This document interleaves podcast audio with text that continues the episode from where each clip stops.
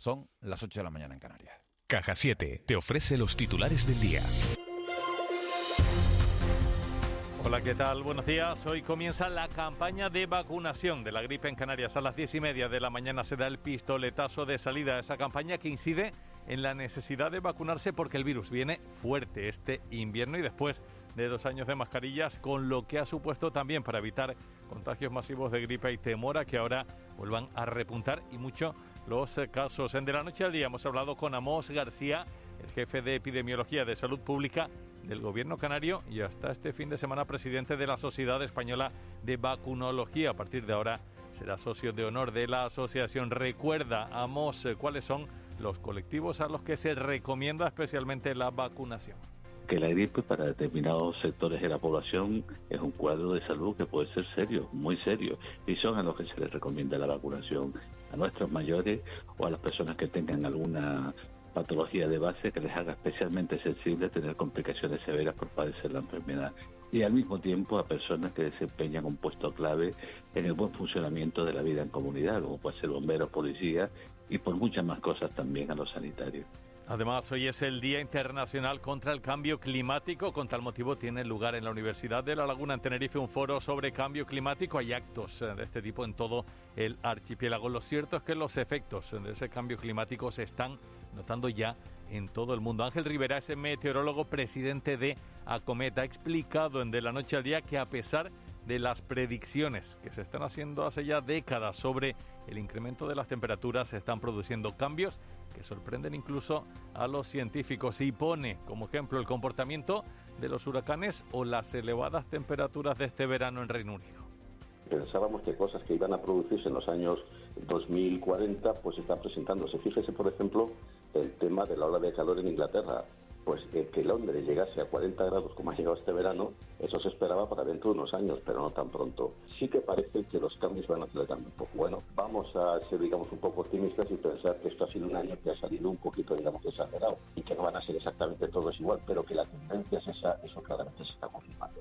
Por cierto, la consejera canaria de Turismo, Yaisa Castilla, junto a representantes del sector, oficializan hoy la adhesión del destino Islas Canarias a la Declaración de Glasgow sobre la acción por el clima en el eh, turismo. Y hoy hay reunión extraordinaria del Consejo de Gobierno de Canarias para aprobar el proyecto de ley de los presupuestos canarios del próximo año. Precisamente sobre ese asunto se acaba de manifestar en De la Noche al Día Manuel Domínguez, el líder del Partido Popular en Canarias. A falta de conocer las partidas al detalle, considera que son unas cuentas electoralistas y con una estimación del crecimiento poco realista.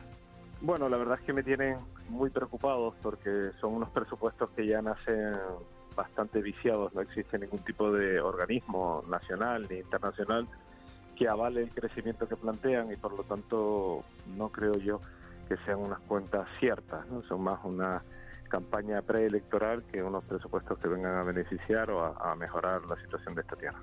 Y además en el eh, Reino Unido finalmente Boris Johnson no se va a presentar a las primarias para ser otra vez primer ministro. Anoche lo anunciaba a través de un comunicado afirmando que no sería lo correcto porque no se puede gobernar de manera efectiva si no se tiene un partido unido en el Parlamento. El que fuera ministro de Economía, Rishi Sunak, es el principal candidato al cargo, tiene ya el apoyo de 146 de los 357 parlamentarios conservadores. 8 y 3.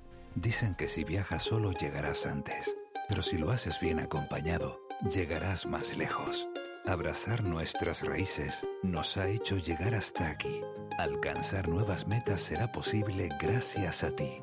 Caja 7. 60 años guiados por grandes valores. De la noche al día, Canarias Radio. ¿Tienes una idea de negocio y quieres conocer distintas ayudas y subvenciones? ¿Quieres vender más y mejor? Ven el 25 de octubre a la primera Feria de Emprendimiento de ADEGE. ¡Te esperamos! Organiza el área de Desarrollo Económico y Empleo del Ayuntamiento de ADEGE y el Servicio de Creación de Empresas de la Cámara de Comercio de Santa Cruz de Tenerife, financiado por el Servicio Público de Empleo Estatal mediante subvención del Servicio Canario de Empleo.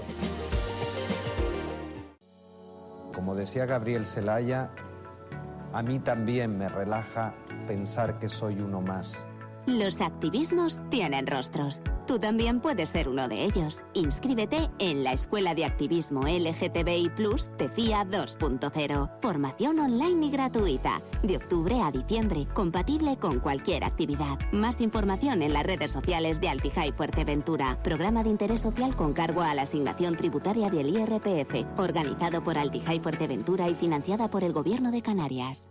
En Cristalam tenemos la solución definitiva para el exceso de calor en edificaciones. Nuestras láminas de control solar 3M para cristal con una reducción térmica de más de un 80% y libres de mantenimiento son eficiencia energética en estado puro, sin obras, sin cambiar los vidrios, en exclusiva en Canarias, solo en Cristalam. Visítanos en cristalam.com. ¿Es posible construir una casa utilizando solo materiales elaborados en Canarias? No te pierdas el nuevo episodio el 25 de octubre a las 23:15 en Televisión Canaria y con Darío López. Una casa de calidad no se construye sola, pero amigos, tenemos todo bajo control, ¿o no? Entra en la casaelaboradaaqui.com y descubre un reto nunca antes hecho en Canarias. La Casa Elaborada Aquí es una campaña subvencionada por el Gobierno de Canarias. De la noche al día, Miguel Ángel Dasguani.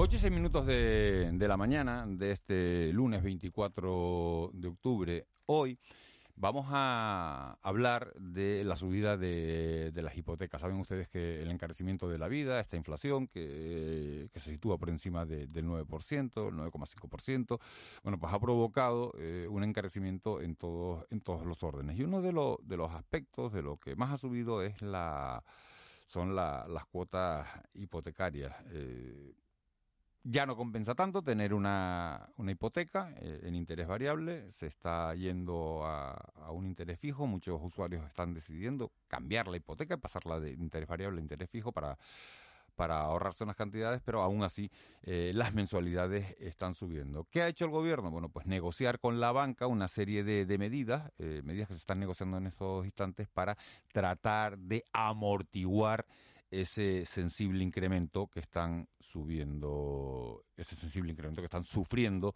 las, las hipotecas. Manuel Fajardo es técnico de Adicae. Señor Fajardo, muy buenos días. Hola, muy buenos días. Eh, ¿Qué debe incluir ese acuerdo entre la banca y el gobierno para que el usuario pueda hacer frente a, a esta subida? Bueno, eh, a ver, nosotros en la DICAE creemos que cualquier iniciativa de- del gobierno debe de contar con los usuarios. Por eso eh, hoy precisamente nos vamos a reunir con el ministerio y, hoy pues eh, la intención es hacerle llegar eh, cuáles eh, cuáles son nuestras propuestas. Eh, ante la propuesta de la banca de congelar los tipos de interés, creemos que antes se nos debe de escuchar a los usuarios y desde luego desde ADICAI pues rechazamos de plano cualquier medida que, que, que se pueda adoptar de manera unilateral. Eh, también rechazamos las tesis que no solo defiende eh, la banca de, la conversión de los préstamos hipotecarios a tipos fijos y hacerlo además en los niveles actuales, que en este momento pues está rondando el 5% en esos, eh, en esos eh, préstamos hipotecarios a, ti- a tipo variable de la suma del diferencial y del Euribor pues está en torno al 5%. No es un tipo eh, al que deba mantenerse. Entonces, eh, en cuanto a las propuestas de, de extender el plazo de las hipotecas, de ADICAE propone la aplicación de moratoria en el que no se pague ni capital ni, ni intereses y, y no solo pues eh, meras carencias de capital, que es lo que se aplicó en su momento con las carencias sectoriales eh, que, se, que se, propusieron desde la banca en, en la pandemia. Eh, y en todo caso, que fuese la banca la que asumiese el coste en intereses que supone extender el plazo. Así un poco a modo de ejemplo, si tomamos como referencia una hipoteca media de unos 146.000 euros y a 25 años, un aumento del plazo de 5 años pues supondría pagar eh, 515 euros al mes en lugar de 595. El, ahorro es evidente, pero también eh, supone un incremento del pago de intereses de en torno a los 6.700 euros a final del plazo de la hipoteca. Entonces, bueno, nosotros eh, en ADICAE creemos que eh, el código de buenas prácticas, que todavía está vigente, es una herramienta útil y muy aprovechable para situaciones como, como esta, con la actual, pero sería en todo caso necesario ampliar los colectivos de consumidores a los que van destinadas estas medidas. Eh, y eso, pues por el aumento de la ejecución hipotecaria, que han aumentado casi en 70.000 desde 2020 a 2022, y porque eh, de entre las familias que solicitaron la aplicación de las medidas del Código de Buenas Prácticas, eh, solo 41.500 de 100.000 consiguieron eh, reestructurar su deuda y solo 13, solo en 13 ocasiones se otorgó una, una quita, perdón. Eh, son desde luego citas muy pobres, a pesar de que desde el anterior gobierno, el, ministro de Guindos, pues se vendió el Código de Buenas Prácticas a bombo y platillo. Eh, entonces, sería necesario, por último, eh, articular un, mecanismo de supervisión y control de, aplicación de las medidas que finalmente pues eh, sean aprobadas por el gobierno y de esta forma pues evitar cualquier tipo de abuso o repetir cualquier abuso que, se produjo ya en el pasado. Señor Fajardo, buenos días. La, factura De, de, este nuevo esquema, si sale el Real Decreto del Gobierno, donde, digamos, eh, alargará plazos para, digamos, familias, compradores vulnerables que, que, a los cuales la cuota les ha crecido mucho y este contexto un poco del que se está hablando, ¿esto, esto lo pagará el gobierno? ¿Lo, asumirá la banca como un, un, coste propio? ¿Esto cómo, cómo, cómo se va a regular? Eh, nuestra propuesta es que sea la propia banca la que asuma el, el coste de ampliar el plazo. claro, si si ampliamos el plazo en cuatro, cinco o seis años, eh, durante esos cuatro, cinco seis años, en principio y conforme eh, a las carencias que se aplicaron en, eh, durante la pandemia, no se paga capital, pero sí que se paga intereses esos cuatro, cinco, seis años en los que no se ha pagado el capital los sumamos al final de la hipoteca. Luego al final lo que ocurre es que el, usuario está pagando pues eso, una media de en torno a los seis, siete mil euros de más en, concepto de intereses. Este, este, es un coste que no debe de asumir el usuario en su coste que nos... Sí, sí, el, usuario, el usuario no, pero la entidad financiera podrá decir, oiga, mire, que, vamos, la, la la hipoteca tiene un marco de rentabilidad en el, cual pues fue, fue concedida y si se prorroga cinco años, pues igual esos, esos números que se hicieron antes pues, pues, pues no le salen y podrá decir, bueno, pues en estas condiciones pues no se la cambio. Bueno, eh, eh, nuestra propuesta sería esa, la de aplicar carencias, pero eh, carencias, eh, perdón, la de aplicar moratorias, moratorias legales tal y como se estableció en su momento tras la pandemia y no la aplicación de meras eh, carencias sectoriales, que es lo que al final ocurrió. El que tenga que asumir o no asumir ese coste la banca, bueno, va a depender en tu caso de lo que se haga desde el gobierno, si se les obliga o no se los obliga. Recordemos que eh, la banca aún tiene con los españoles una, deuda que no es solo moral, que aún nos debe más de 40.000 millones de euros del total que se se se les traspasó en forma de ayudas por el saneamiento del sistema financiero español. yo creo que es el momento de que la banca pues, arrime el hombro también. Eh, buenos días, señor Fajardo. Eh, yo quería saber eh, que si está esta, esta subida ¿no? de, de, las hipotecas a consecuencia de la situación económica, se está notando ya qué efectos está teniendo ya. ¿Qué le dicen sus asociados?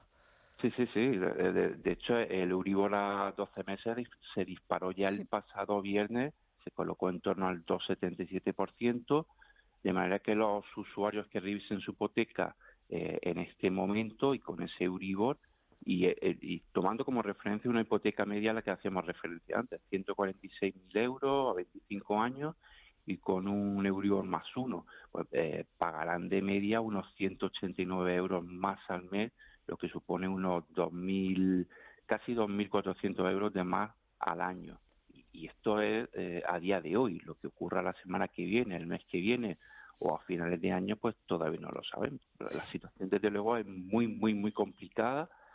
Eh, y bueno, si el gobierno ha adoptado medidas para paliar la situación de familias vulnerables, y lo ha hecho en el sector energético, lo ha hecho incluso eh, para contener la subida del precio de la cesta de la compra, pues es evidente que se hace necesaria también la adopción de medidas para las familias con hipoteca y nosotros desde luego lo estamos viendo ya en, todas las sedes de ADICAE, en, todas las capitales de provincia de España y están llegando pues ya eh, familias con serios problemas para seguir pagando su hipoteca. Y de momento la única herramienta que tenemos, que tenemos perdón, es la del Código de Buenas Prácticas, pero es que recordemos que desde, desde que se aprobó el Real Decreto eh, 6 barra 2012, que, que es el, regula, el que regula perdón, el, el Código de Buenas Prácticas, pues solo un 12% de los que han intentado eh, que se les aplique la medida de este código lo han conseguido. Eh, ¿A cuántas personas eh, eh, podría afectar esta, estas medidas ¿no? que se están acordando? Pues eh, en España aproximadamente el 80% de las familias con hipotecas lo tienen referencia de Uribor. El, el Uribor es el índice que masivamente se ha empleado a lo largo de la historia en, en hipotecas a tipo variable en España. Eh, ¿De cuántos usuarios podemos estar hablando? Pues perfectamente de, millones. Sobre el código de, buenas prácticas que al que hacía usted eh, en referencia, le, le traslado una pregunta a un oyente y dice, buenos días, el código de buenas prácticas no vale. A mí me lo aprobaron, pagaba 30 euros al mes durante cinco años y ahora me ha subido a 170 euros, según dice el banco, por la guerra inexplicable. Mm. Sí, eh, en el caso del código de buenas prácticas se prevé para las carencias el pago de Euribor más 0,25. Luego, automáticamente eh, lo que hace, lo que hace es bajar la cuota eh, y bastante. Lo que pasa es que ocurre eh, algo parecido a, las carencias sectoriales, que dado que se sigue pagando una parte de, interés pues, y, y, bajita en comparación con la con lo que correspondía pagar, pues es posible que al final eh, al final del pago de la hipoteca pues se sume esa cantidad. Eh, pues esto habría que revisarlo, igual que habría que revisar eh, pues, los usuarios, los que van destinados a este código o las esta medida del código buenas prácticas, los que puedan eh, acogerse a estas medidas, perdón. Señor Fajardo, los, los, titulares de los últimos, ya incluso dos meses, eh, citan mucho estas cosas de que los, los firmantes de créditos hipotecarios, los propietarios, eh, se están pasando en masa de la, de la hipoteca variable a la fija y demás. ¿Esto, esto, esto está siendo tan fácil como se dice o, tiene dificultades y tiene también eh, mm, contraindicaciones? Sí, eh, de hecho, el, tendría que estudiarse para cada caso concreto. A lo mejor en, no en todos los casos conviene el cambio de tipo variable a tipo fijo. Pues una persona que esté, eh, eh, digamos, con la mitad del pago de, su hipoteca, el la amortización de la hipoteca eh, sea bastante menor y además tenga un tipo de interés bajo, un Euribor más 0,50, a lo mejor en estos casos no, no interesa cambiar a tipo fijo. Y en, los supuestos los que sí que puede interesar a, el cambio de tipo fijo, pues hay que tener en cuenta varias cosas. Primero, que es muy normal que en este momento se esté solicitando una fuerte vinculación al banco, y esto supone el contratar eh, seguro de vida, seguro de hogar, plan de pensiones, Incluso hay algún banco por ahí, CaixaBank, eh, eh, solicita la contratación de un sistema de alarma. Y eso pues puede encarecer enormemente eh, el pago mensual, mensual de la cuota. A lo mejor eh, me aplican un tipo fijo del, de en torno al 1,80 o el 2%, pero por otro lado estoy pagando ese seguro de vida o ese seguro de hogar más caro, bastante más caro de lo que lo pagaría en el mercado libre y eh, pagar un sistema alarma, pagar, eh, eh, pues no sé, un plan de pensiones y todo eso hace que, encarezca lo que tenemos que pagar finalmente cada mes, claro. Señor Fajardo, si no se llega a, buen término este, este, este acuerdo, ¿qué consecuencias puede tener? ¿Qué debería hacer el gobierno? Pues lo hemos dicho antes, estamos dando cifras de en torno a, los, a las 70.000 ejecuciones hipotecarias entre 2020 y 2022. Eh, dada la situación actual, eh, con problemas de, de, disponibilidad de renta. Dada esa situación, pues lo normal es que los impagos empiecen a llegar y que a la vuelta de 10, 12 meses pues empiecen a aparecer eh, ejecuciones eh, hipotecarias de manera masiva. Esa sería la, la consecuencia, a lo que no queremos volver a llegar porque lo, lo vimos ya eh, después de la crisis del 2008. Entonces, se trata de adoptar medidas y se trata de corregir los errores que cometimos entonces. Luego, por eso están las asociaciones de consumidores y usuarios Parece que tenemos algún problema en esta comunicación que estamos teniendo con Manuel Fajardo sobre, sobre las hipotecas, sobre la subida de las hipotecas y también sobre ese acuerdo eh, que se está teniendo con, bueno, que se está negociando con el gobierno por, por la subida de, los tipos de interés que, como saben, ha, propiciado un incremento de más de 100 euros en, las cuotas mensuales. Eh, señor Fajardo, a ver si hemos recuperado la comunicación. Ah, vale, vale. Decía, estaba diciendo que eh, eh, tenemos la experiencia previa de la crisis del año 2008 y de lo que se trata es de corregir los errores que eh, cometimos entonces. Por eso hoy desde el gobierno se va a escuchar a DICAE, se va a escuchar al resto de asociaciones de consumidores porque no se trata solo de escuchar a la banca y, eh, que se tengan en cuenta sus intereses. También se tienen que tomar en cuenta los intereses de los propios usuarios que, al final son los afectados. Entonces, la, las medidas que se adopten por parte del gobierno pues eh, deben ser eh, las medidas adecuadas para que esta situación pues pueda corregirse. Fajardo, al, margen de las hipotecas uno lee también muchos titulares en las últimas semanas de que hay personas que piden microcréditos de estos así rápidos para mm. pagar gastos corrientes, gastos para, para afrontar gastos urgentes. Esto como práctica mm. financiera, en fin, así no, no parece como muy recomendable. Claro, claro, hombre, estamos en una situación complicada, no se llega a final de mes, eh, muchas familias eh, tienen que tirar pues de, la financiación a través de microcréditos eh, o crédito al consumo y quizás los créditos los que menos pegas nos pone son precisamente por los créditos revolving, las famosas tarjetas revolving. Es muy fácil obtener una tarjeta, es muy fácil eh, financiarse a través de las tarjetas, pero es muy, muy, muy complicado eh, pagar deudas de este tipo porque estamos hablando de tipos de interés que en muchos casos eh, se puede incluso alcanzar el, el 30% de TAE. Entonces, desde luego, desde ADICAE aconsejamos rechazar el financiarse a través de préstamos de este tipo. Hay alternativas eh, pues mucho más aconsejables, desde eh, eh, acudir a, un familiar hasta pedir pues un préstamo al consumo a nuestro banco que se conseguirán tipos de interés de en torno al 8 al 9% y no ese 30%. Manuel Fajardo, técnico de ADICAE, de la Asociación de Usuarios de Bancos, Cajas y Seguros. Muchísimas gracias por, por habernos atendido esta mañana. Vamos a estar muy pendientes de esa reunión que tengan ustedes con, con el Ministerio hoy. Y bueno, y ver un poco en qué, en qué queda todo esto y, qué puntos se consiguen aprobar para defender los intereses de, del ciudadano en, bueno, pues en esta subida disparatada de, de, las hipotecas como consecuencia eh, como daño colateral de la subida de los tipos de interés, lógicamente. ¿no? Entonces, bueno, vamos a estar muy pendientes porque, porque son subidas que muchas familias, desde luego, no van a poder asumir eh, porque están por encima de los 150, 170, 180 euros mensuales y no sabemos, como ha dicho usted a lo largo de, esta entrevista, hasta dónde pueden llegar porque, pues porque eso es imprevisible, ¿no? Un poquito en mm, función de, cómo se vaya eh, desarrollando la economía. Pues, hombre, nosotros creemos que desde el gobierno hay voluntad de, adoptar medidas de calado y que realmente sean útiles para paliar la situación de la familia española. Y a partir de ahí pues el tratar de llegar a, un acuerdo y el que eh, esas medidas puedan llegar y surtir efecto pues yo creo que, que sí que, que, se puede conseguir vamos.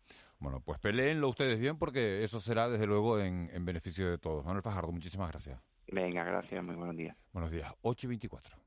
De la noche al día, Canarias Radio.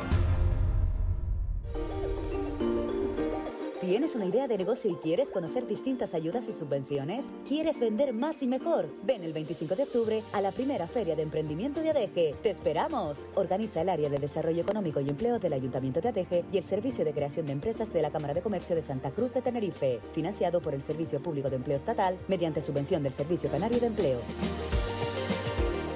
En McDonald's hemos cambiado nuestra Big Mac, cuarto de libra, cheeseburger y McRoyal Cierto, eran inmejorables, pero tranquilos, que ahora saben aún mejor, porque son más calientes, más jugosas y más sabrosas. Y además, están recién hechas para ti. El sabor de siempre, ahora como nunca. Porque la vida en Hiperdino estamos de aniversario y este año con más sabor a Canarias que nunca. Con 180.000 premios directos, sorteos semanales y un gran sorteo final de 10 premios de 2.500 euros. Aniversario Hiperdino. Hasta el 24 de octubre, sabor a Canarias. Creatividad, educación social y emocional en el Foro de Reeducación de Gran Canaria este martes a las 3 de la tarde, desde Expo Meloneras, con Mercedes Martín, Eugenio González y el equipo de tarde o temprano. Canarias Radio. Contamos la vida. De la noche al día, Miguel Ángel Dasguani. Hoy se habla de... 8 y 26 minutos de la mañana, ya saben que esta temporada hemos creado una nueva sección, se llama Hoy se habla de, y hoy se habla, hoy vamos a la isla de Tenerife porque allí se habla de termitas, concretamente en el, en el sur de, la isla de Tenerife, donde ha habido que instalar 300 cebos para tratar de acabar con un foco, con una plaga de, de, termitas. Tenemos comunicación con Isabel García, que es consejera del Medio Natural del Cabildo de Tenerife. Señora García, muy buenos días. Hola, muy buenos días. Se han mudado las termitas en, Tenerife porque habíamos oído plagas hace un montón de tiempo en Tacoronte y ahora donde se detectan es en Adeje, en el sur de la isla.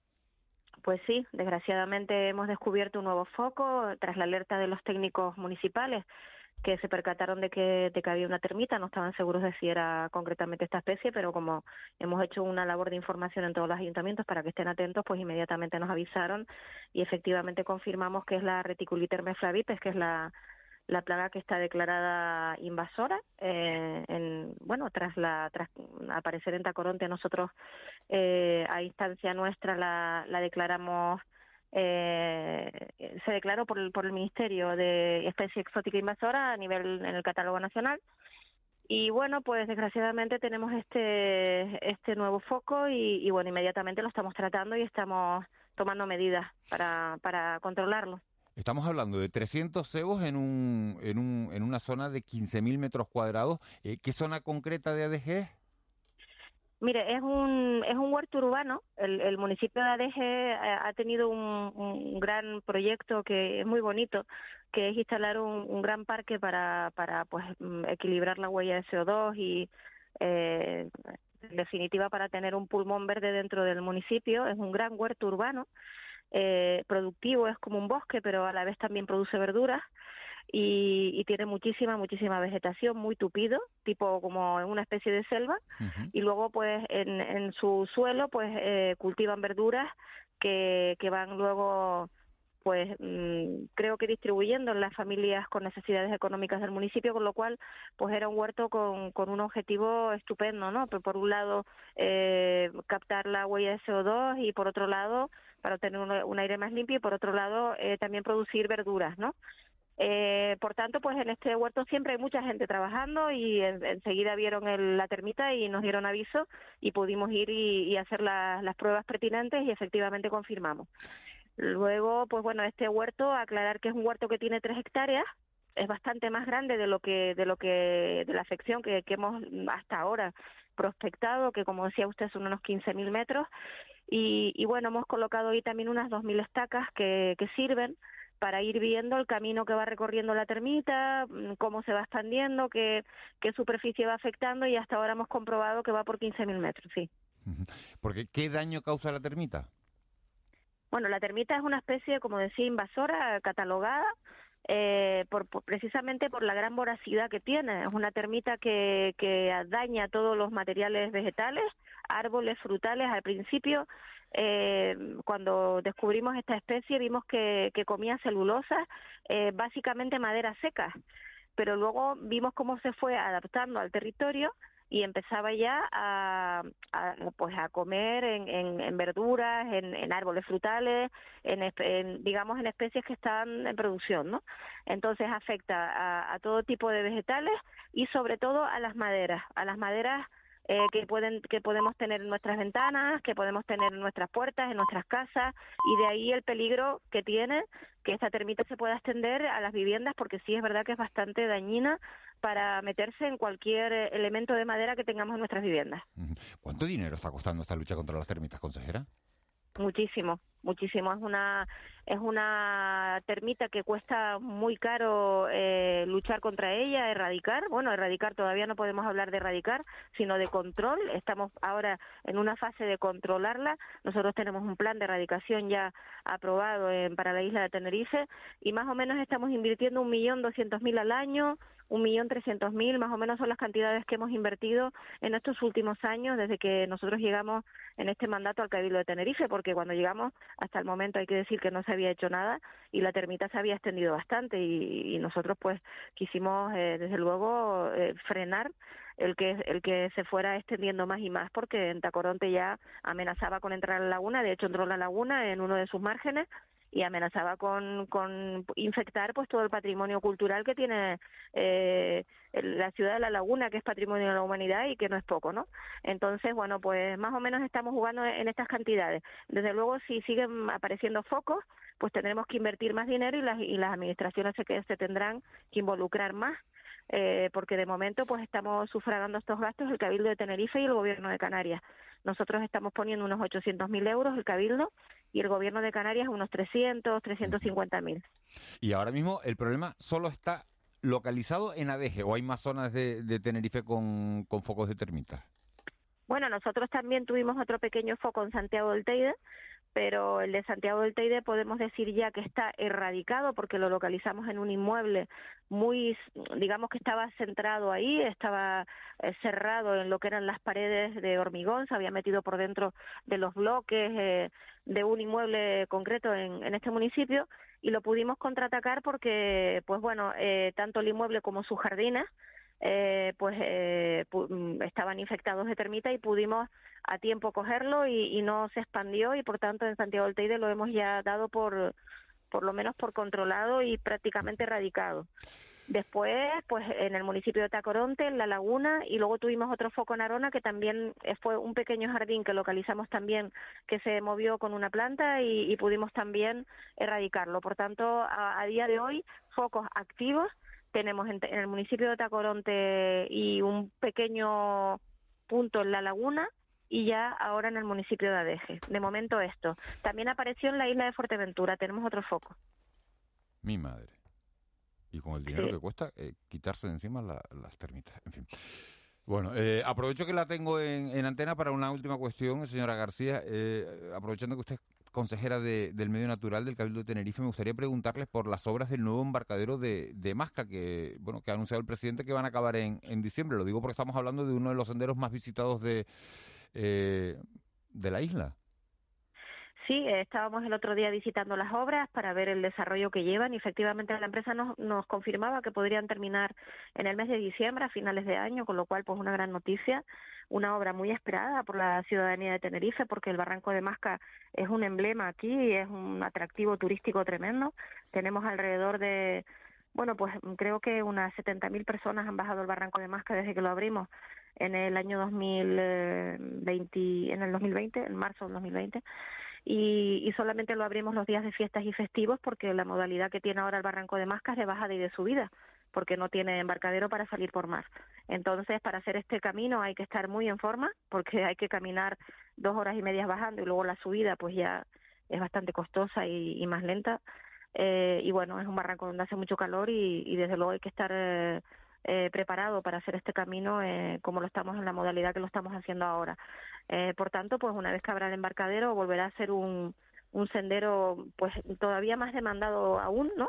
Además ya de la demanda que tiene, eh, porque se podrá salir por mar y será una visita muy agradable porque podremos disfrutar luego de los acantilados y de, todo ese paseo precioso que se hace hasta Santiago, hasta Los Gigantes, el municipio de Santiago del Teide, que es por donde van a, salir los, los visitantes del barranco. Y la verdad que estamos contentos porque la obra ha evolucionado bien. Es, una obra difícil de hacer, hay que hacerla todo por mar no se ha tocado el barranco para nada porque el barranco tiene un, es muy frágil de, y sus valores naturales pues hay que respetarlos y toda la obra se ha hecho a través de acceso marítimo y ha sido compleja eh, llevar todos los materiales y los trabajadores se desplazan en barco todos los días. Estamos trabajando con buzos, o sea que ha sido una, una obra también eh, que ha costado 1,6 millones de euros, una obra bastante de envergadura. Eh, pero bueno, por, por, porque hay que realizarla de esta manera, ¿no? Porque el entorno es muy delicado y, y hay que respetar pues todo la, el nivel de protección que tiene este barranco y cuidar eh, que la obra sea respetuosa con el medio. Eh, consejera, eh, le traslado una última pregunta de, un oyente. Dice, buenos días, pregúntale por la situación de los lagartos anolis de Playa de las Américas. Bien, pues esto es una especie también nueva, especie exótica invasora. de momento localizada también en punto en un punto muy concreto. Sí, bueno, todavía sí, estamos manejando esa cifra. Eh, estamos con un equipo de GESPLAN eh, permanentemente sacando lagartos. Los tenemos concentrados en una, en una instalación del sur, que no puedo mencionar por respeto a, a, una instalación de tipo turística. La tenemos centralizada ahí. Eh, pero se ha reproducido de una manera muy muy rápida porque justamente necesitan un ambiente tropical donde hay muchas palmeras y árboles y, y mucha vegetación y mucha humedad eh, porque son pues una especie que, que tiene este este modus operandi, ¿no? De, se esconde en la vegetación y, y se mimetiza con, con, la planta, es de color verde, es un lagarto pequeño verdoso y es muy difícil verlo porque se camufla y es un poco camaleónico en este sentido, ¿no? Y pero bueno, tenemos un equipo permanente de plan, como decía, de cuatro personas que están retirándolo y, y estamos haciendo un trabajo bastante intenso, ¿no? eh, pensamos que, que, estamos a tiempo de controlarlo y también pues trabajando con esta especie. Mi madre, pues lagartos, termitas, estamos, ¿no? Bueno, esto es un, una, una, una llamada. Mosca, que, tenemos la plaga de moscas, pero... Mosca y, y no, y bichos, y como lo llamamos nosotros en Tenerife, no sé si ustedes, el, el carretero, los bichos carreteros, los bichos negros de esos también tenemos una plaga, por lo menos eh, en la isla de Tenerife estamos contaminados de bichos negros que con, la, con las lluvias han salido a, a, la superficie de manera también masiva. Bueno, esto es un indicativo también de que tenemos que tener mucho cuidado con el tema de las especies exóticas. Eh, eh, eh, vienen por los aeropuertos, vienen la gente las trae por por, por, mm, por tener un, un animalito en casa gracioso, luego lo saltamos lo soltamos en el territorio cuando ya, ya no lo podemos mantener o no lo queremos tener. Entonces, esto es lo que nos está pasando. La gente trae los animalitos para para hacer un para tener una originalidad eh, para regalárselo a un crío o para o para no sé para tener un para ser diferente al resto de las personas. Y luego cuando ya no lo queremos lo soltamos. Eso es lo que creemos que ha pensado eh, ha pasado con el anolis no nos está pasando también con otro tipo de reptiles eh, y, bueno, pues, pues hay que tener mucho cuidado de introducir especies exóticas invasoras en, en la isla porque luego eh, se, se reproducen rápidamente, ¿no? Con el tema de la termita igual hay que tener mucho cuidado de trasladar ningún elemento contaminado, eh, una planta contaminada, cualquier, hasta una herramienta. Ahora tenemos que empezar a controlar todos los residuos que salen de esa parcela de, de adeje para que nada salga de ahí que esté contaminado y se vaya para el otro lado, un palé o un, cualquier tipo de madera, ¿no? Por tanto, pues también una llamada de atención a la ciudadanía de que, de que tengamos cuidado con, con el traslado de plantas también pues exóticas y, y, bueno, tener un poco de, en este sentido, de sentido común también, ¿no? Pues que ha hecho ese, ese llamamiento, consejera. Muchísimas gracias por habernos atendido esta mañana, porque además está costando un dineral, no solo todos los peligros que conlleva, sino que además nos cuesta un dineral de los impuestos de todo, encima después erradicarlos. Así que un poquito de, sentido común y un, y un llamamiento a la urbanidad. Isabel García, consejera del Medio Natural del Cabildo de Tenerife. Muchísimas gracias por habernos atendido esta mañana. Muchísimas gracias y muy buen día para todos. Buen día, 8 y 38. De la noche al día, Canarias Radio.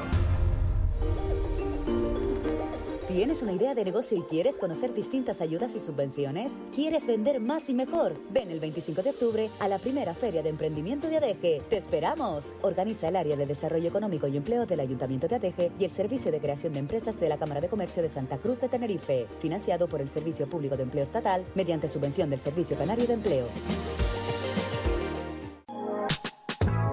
Creatividad, educación social y emocional en el Foro de Reeducación de Gran Canaria. Este martes a las 3 de la tarde, desde Expo Meloneras, con Mercedes Martín, Eugenio González y el equipo de tarde o temprano. Canarias Radio. Contamos la vida. En Cristalam tenemos la solución definitiva para el exceso de calor en edificaciones. Nuestras láminas de control solar 3M para cristal con una reducción térmica de más de un 80% y libres de mantenimiento son eficiencia energética en estado puro, sin obras, sin cambiar los vidrios, en exclusiva en Canarias, solo en Cristalam. Visítanos en cristalam.com. Porque la vida. En Hiperdino estamos de aniversario y este año con más sabor a Canarias que nunca. Con 180.000 premios directos, sorteos semanales y un gran sorteo final de 10 premios de 2.500 euros. Aniversario Hiperdino. Hasta el 24 de octubre, sabor a Canarias. ¿Es posible construir una casa utilizando solo materiales elaborados en Canarias? No te pierdas el nuevo episodio el 25 de octubre a las 23:15 en Televisión Canaria y con Darío López. Una casa de calidad no se construye sola, pero amigos, tenemos todo bajo control, ¿o no? Entra en la aquí.com y descubre un reto nunca antes hecho en Canarias. La casa elaborada aquí es una campaña subvencionada por el gobierno de Canarias. ¿Tienes una idea de negocio y quieres conocer distintas ayudas y subvenciones? ¿Quieres vender más y mejor? Ven el 25 de octubre a la primera Feria de Emprendimiento de ADEGE. ¡Te esperamos! Organiza el área de Desarrollo Económico y Empleo del Ayuntamiento de ADEGE y el Servicio de Creación de Empresas de la Cámara de Comercio de Santa Cruz de Tenerife, financiado por el Servicio Público de Empleo Estatal mediante subvención del Servicio Canario de Empleo. De la noche al día, Miguel Ángel Dasguani.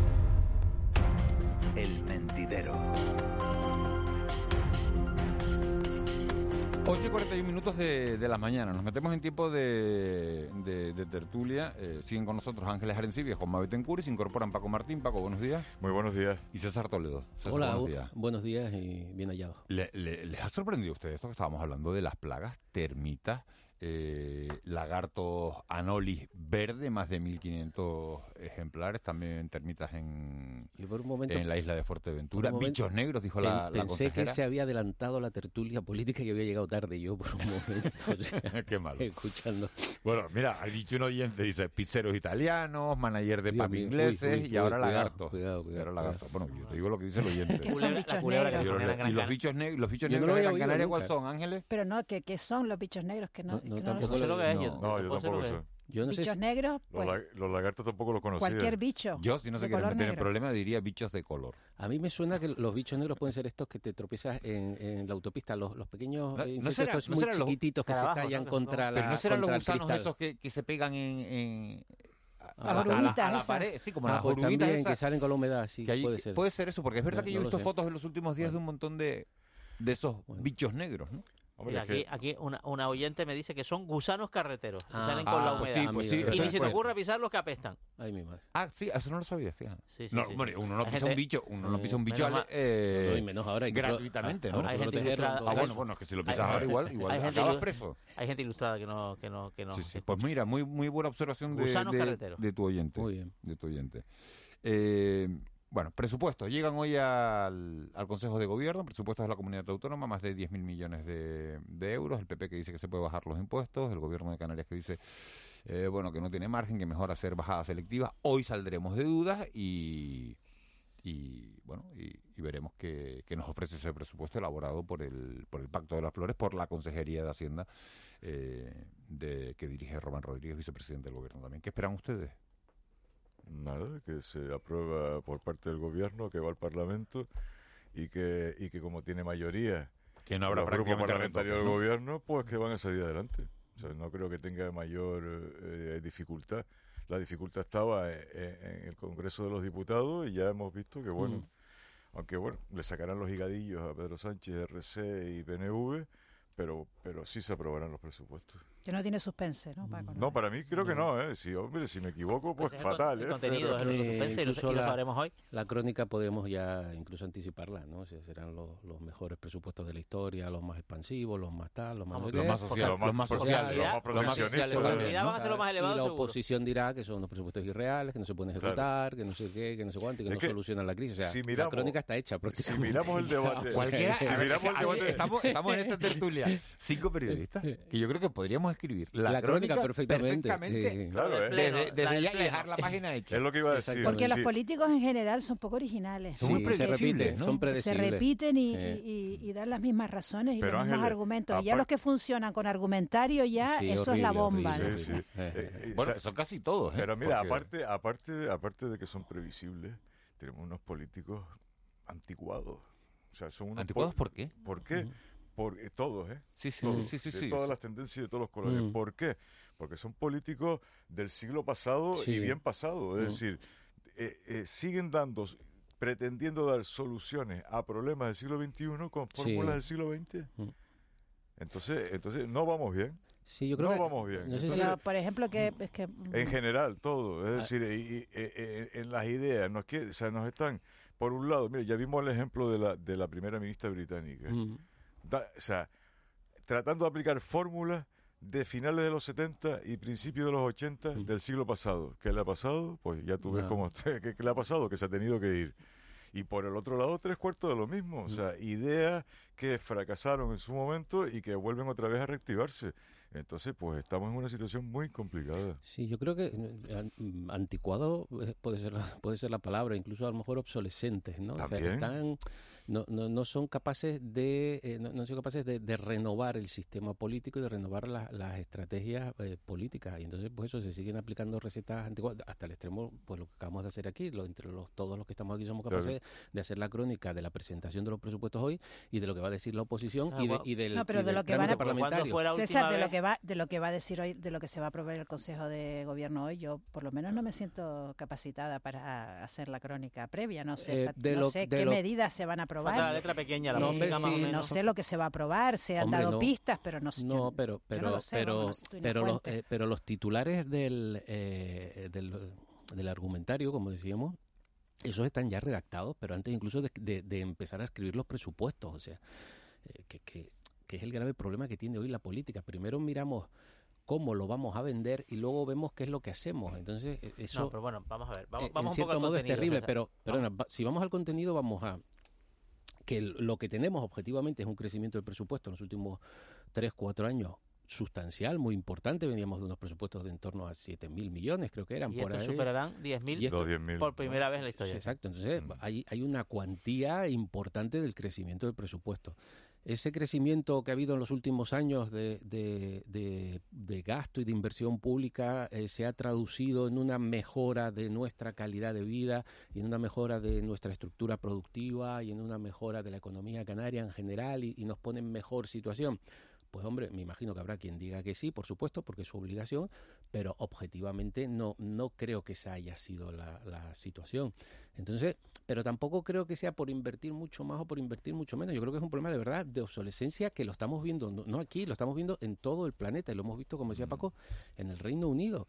O sea, no, la política no puede seguir aplicando soluciones del siglo pasado a, problemas que son del próximo siglo. O sea, estamos en la era de la inteligencia artificial, de, de los megadatos, de, de, conceptos que incluso a nosotros, a los analógicos, se nos escapan. No caben, no en nuestra cabeza. César, el problema principal, eh, ahora que estamos, aunque a mí la ¿Mm? verdad es que no me gusta generalizar, ¿no? porque creo que no todos los políticos, igual que no todos los periodistas, ni todos los médicos, ni todo, todo el mundo funciona igual, ¿no?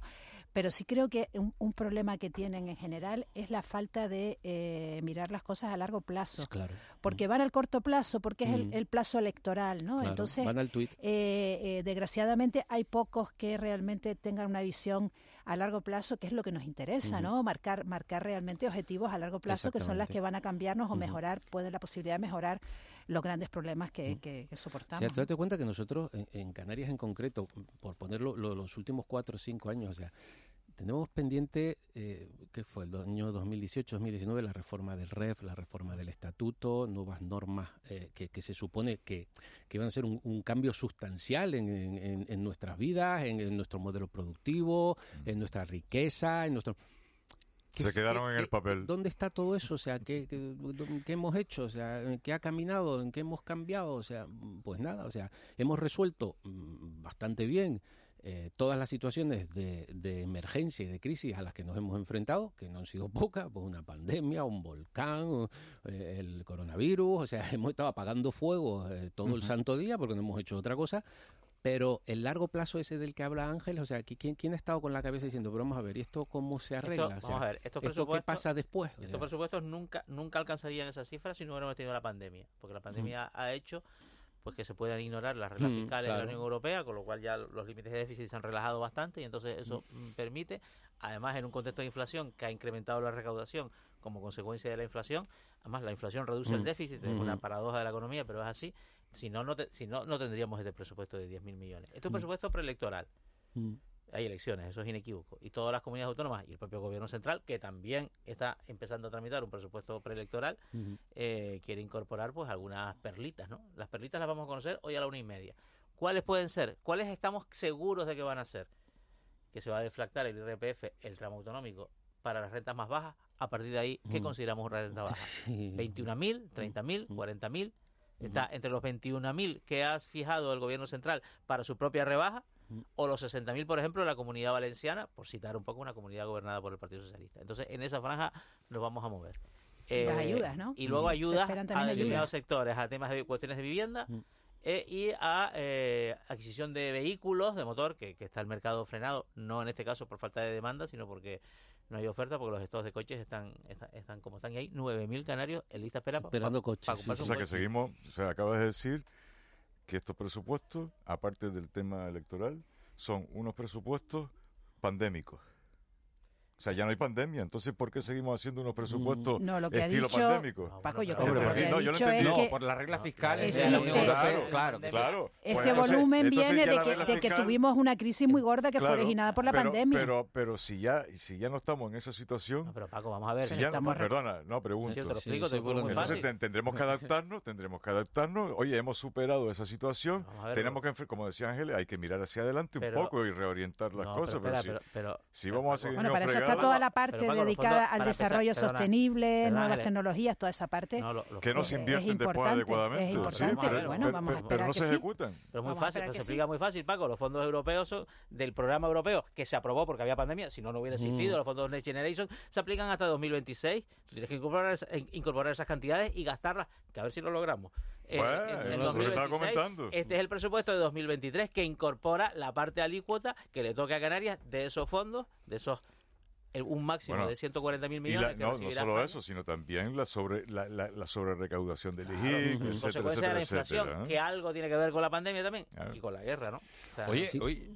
nada ocurre de la nada. Pero fíjate, en, la gestión pública nada ocurre de la nada. No, en la vida no. pero, pero, fíjate algo, un, ejemplo de, una de las cosas que acabas de citar y, vinculado a lo que hablábamos antes de la obsolescencia, hablábamos de las ayudas, las posibles ayudas que se puedan aprobar eh, pues, eh, en la deflactación de la renta a, a las rentas más bajas. ¿Cuánto es una renta más baja? O sea, y estamos eh, moviéndonos en, en, cánones que se usaban en el siglo pasado. O sea, ¿cuánto hoy es una renta baja? O sea, esta mañana hablabas con el de las hipotecas. O sea, a, un señor que, a un señor que le suban 200 euros la hipoteca este mes, que le hayan duplicado el recibo del agua, que le hayan subido el, el recibo de la luz. euros, pero que o sea, el salario eh, medio en Canarias es 21.000. ¿Es 21.000 euros? Pero entonces, pero entonces ya 21.000 euros. ¿El salario medio? Sí, pero entonces, ¿cuáles son las rentas bajas? O sea, es que la pobreza hoy está instalada en la gente que trabaja y que tiene un sueldo y que vivía medianamente bien hasta el otro día. O sea, mm, entonces, mm, ni siquiera el concepto pobreza está revisado correctamente, ¿no? Porque, porque hoy hay pobreza en los hogares de nuestro entorno. Y no sé si ustedes lo ven, pero yo, yo por lo menos lo, yo lo veo en mi entorno. el último informe eh, fue esa, señala que el 37,8% de los canarios están en situación de, de riesgo de pobreza. De riesgo de, de, pobreza o riesgo de pobreza. Y que el 16, el 16 es un porcentaje elevado, está en pobreza severa. Ya entraríamos, digamos, en la categoría, digamos, de, exclusión, digamos, más, más, más, más, más gravosa, ¿no? Hablo, eh, miro... perdón, una cosita, hay una batería de medidas destinadas que se han ido poniendo en marcha desde la pandemia hacia acá, destinadas a, a, esa gente que lo está pasando peor. Vamos, eso no se puede negar. El, ingreso mínimo vital, por ejemplo. Pero, claro, llega a la mitad de la población que podría llegar. no, digo no, digo de los pobres, que, son más, pero a las personas que tienen derecho a pedirlo y a obtenerlo, eh, eh, en, Canarias eh, en Canarias son 58.000 personas son 58.000 personas más que las que había, ¿eh? porque no existía el ingreso mínimo vital. Eso es Dice un oyente, ¿y los que ganamos 7.800 euros al año qué hacemos? Pues no pagan impuestos. Sí, sí, no pagas impuestos, pero... Por eso, vive, por eso las ayudas, claro, por, eso, las ayudas. Por eso las rebajas fiscales a las rentas altas son Pero es que la ayuda, es que la ayuda eh, vamos a ver, o sea, hay que, hay que ayudar a los más desfavorecidos. Sí. Pero si, si, nos gastamos el dinero solo en ayuda y no nos, y no se gasta el dinero en general, en general yo no creo que se gaste solo en, ayudas, Paco, en general economía. Mira, ahora hay un problema con el tema con el tema del PERTE del, del, del, del automóvil que son fondos europeos mm. a nivel Estado, o sea, el sector del automóvil. No, no sabemos. O sea, la semana pasada Volkswagen amagó con mandarse a mudar. Es decir, que después eh, han cambiado a la gestora de esos fondos porque y si la han cambiado sintomático el por qué la han cambiado que el es decir el, el, eh, el, sustito el sustito al gobierno español nos vamos antes de las fábricas de ¿te acuerdas? las fábricas de Cataluña y tal nos vamos y no ponemos más dinero público es una jugada que repite mucho y además siempre le sale bien con lo cual tienes un Maroto anunció más dinero la semana pero pasada pero le sale bien porque le sale bien porque por la parte gubernamental no han cumplido porque, no porque el miedo a cerrar una fábrica eh, eh, pero tiene un impacto económico, por supuesto, la deslocalización y luego el, miedo que produce el hecho de Volkswagen se va. Mira, el que no lo va a pasar mal es el primer ministro británico, el nuevo. Porque ¿Cuánto gana el primer ministro británico? 142 mil libras. Libras. mil libras. Es que, es que estaba mirando si eran euros al, año. al año. Al año 142 libras, es un dineral. Porque su fortuna personal son 850 millones. Eso, cualquiera, cualquiera es el más primer, rico. No, eso, eso cualquiera que sea el primer la reina, ministro. ahora, ahora dijo que el rey. Juanma que siempre va un paso por delante, ahora siempre va. O sea, Listra ganaba 142 mil libras al año. Pero, pero el que llega. Pero Listra ganó un sueldito nada más, ¿no? No, no, no, no, no, no, es vitalicio, es vitalicio. El otro día leí que Listra va a tener, va a tener 115 mil. 115 mil libras. Sí. Para siempre. Ángeles para siempre. Los primeros ministros. Por haber estado, y, no, hay un mínimo de... Por haber estado 44 días. Ahora se entiende la pelea. Ahora me presentaba Por haber estado 44 días. Bueno, este que tiene 800 y pico millones no creo que le haga falta, Ahora, eh. ahora, el que llega, que tiene toda la pinta, que hoy es Diwali, hoy se celebra el Diwali, el Año Nuevo Indio, y el primer ministro británico tiene pinta que va a ser un indio. O sea que el regalo de Navidad que va a recibir hoy probablemente es convertirse en el líder del Partido Conservador. Lo que pasa es que a él las 142 mil libras, Juanma, le, le, van a dar un poco igual, ¿no? Porque este señor mm. tiene, tiene dinero de... Tiene, un poquito de truco. Rishi Sunak, que es un hombre bastante joven... Pues Era el ministro de Economía, el ministro de Finanzas. 55 años, es un, 45 años. un exitoso inversor financiero de la City, y esa gente gana mucho dinero, pero no gana 850 millones, pero su esposa es la hija del propietario de la empresa Unisis, que es un gigante de las telecomunicaciones, ¿no? Y de la electrónica, de estas cosas, ¿no? Entonces, claro, de ahí le viene la... Una fortuna. Claro, que hubo una polémica que le afectó en su momento, y era que su esposa, que vive en Londres, lógicamente, declaraba que vivía en la India para pagar menos impuestos. Y entonces le dieron un poquito de caña a los medios y tal, diciendo, bueno... Que, claro, claro, Hasta, que ella, hasta que ella hizo su de no, feo, ¿no? y tal, y dijo que, vale, que, que entonces viviría declararía que vivía donde vivía, que era en Reino Unido, y pagaría los correspondientes impuestos. Es verdad que, desde el punto de vista político, tiene un simbolismo enorme, Miguel Ángel. O sea, eh, mm, el hecho de que, de que Sunak se convierta en primer ministro británico, por su origen, a mí me recuerda mucho al hecho de que Obama fuera presidente de Estados hay Unidos. Un paralelismo en la imagen. el hecho es que eso se, recalca poco, ¿no? Se da por se da por natural y realmente es, muy relevante, es muy importante. yo no he visto debate de esas características en el Reino Unido, a ver, que yo, sepa, ¿no? O sea, el alcalde de Londres los medios, los medios de comunicación, es decir, que esto nosotros que estamos dándole una relevancia enorme porque el señor mm. es hindú, ese señor es hindú, ese señor es británico. de emigrantes, de emigrantes hindúes porque no nos olvidemos que la India era una colonia británica. exacto, que se no nos olvidemos de eso. Y que son ciudadanos británicos, independientemente del color de su piel, de su sexo. debió producirse.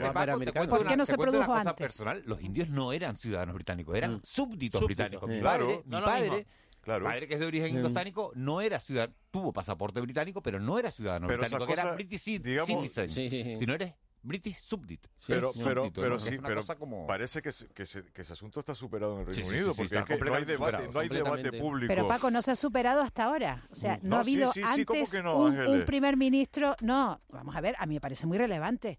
Que, que, el primer ministro sea, de, una se supera porque llega el ministro. ¿Cómo? O sea, se supera porque llega el ministro. El alcalde de Londres es mm, pakistaní y musulmán. Se supera porque ha habido porque ha habido un tránsito entre varias generaciones que, eh, que todas conjuntamente lo han superado y el colofón de todo eso es que el señor tal, que este señor puede ser candidato a primer ministro del Reino Unido.